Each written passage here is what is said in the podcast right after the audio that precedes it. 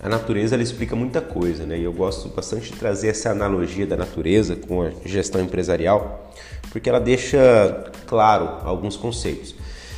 É, então, vamos lá. O, o pé de manga ele não produz limão, ele só dá manga. A parreira só dá uva. Não existe árvore infrutífera que dê fruto, que produza alguma coisa. E assim também é nas nossas relações comerciais, pessoais. Eu preciso frutificar. E o que é frutificar?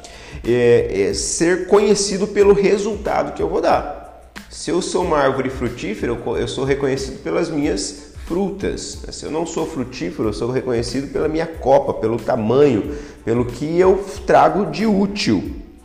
É, agora, o interessante aqui, trazendo para uma empresa, uma empresa ela dá frutos, né? uma pessoa ela dá frutos. É, a própria árvore ela não se alimenta, a árvore não se alimenta do próprio fruto. O fruto é sempre para outra pessoa, para alguém que eu entrego, para alguém que consome aquilo. Então, um fruto bom é agradável para quem consome.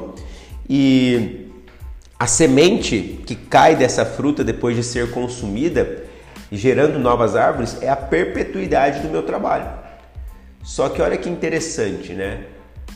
A semente que cai ali no pé da árvore e fica ali, não é consumida, a fruta que não é consumida por ninguém, não é levada para outro ambiente, ela apodrece e morre na própria sombra da árvore.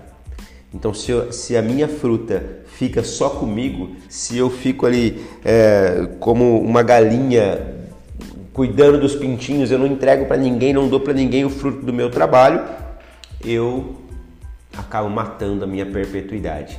Eu só perpetuo se as pessoas tirarem de mim o meu fruto e levarem a semente para ser plantada em outro lugar.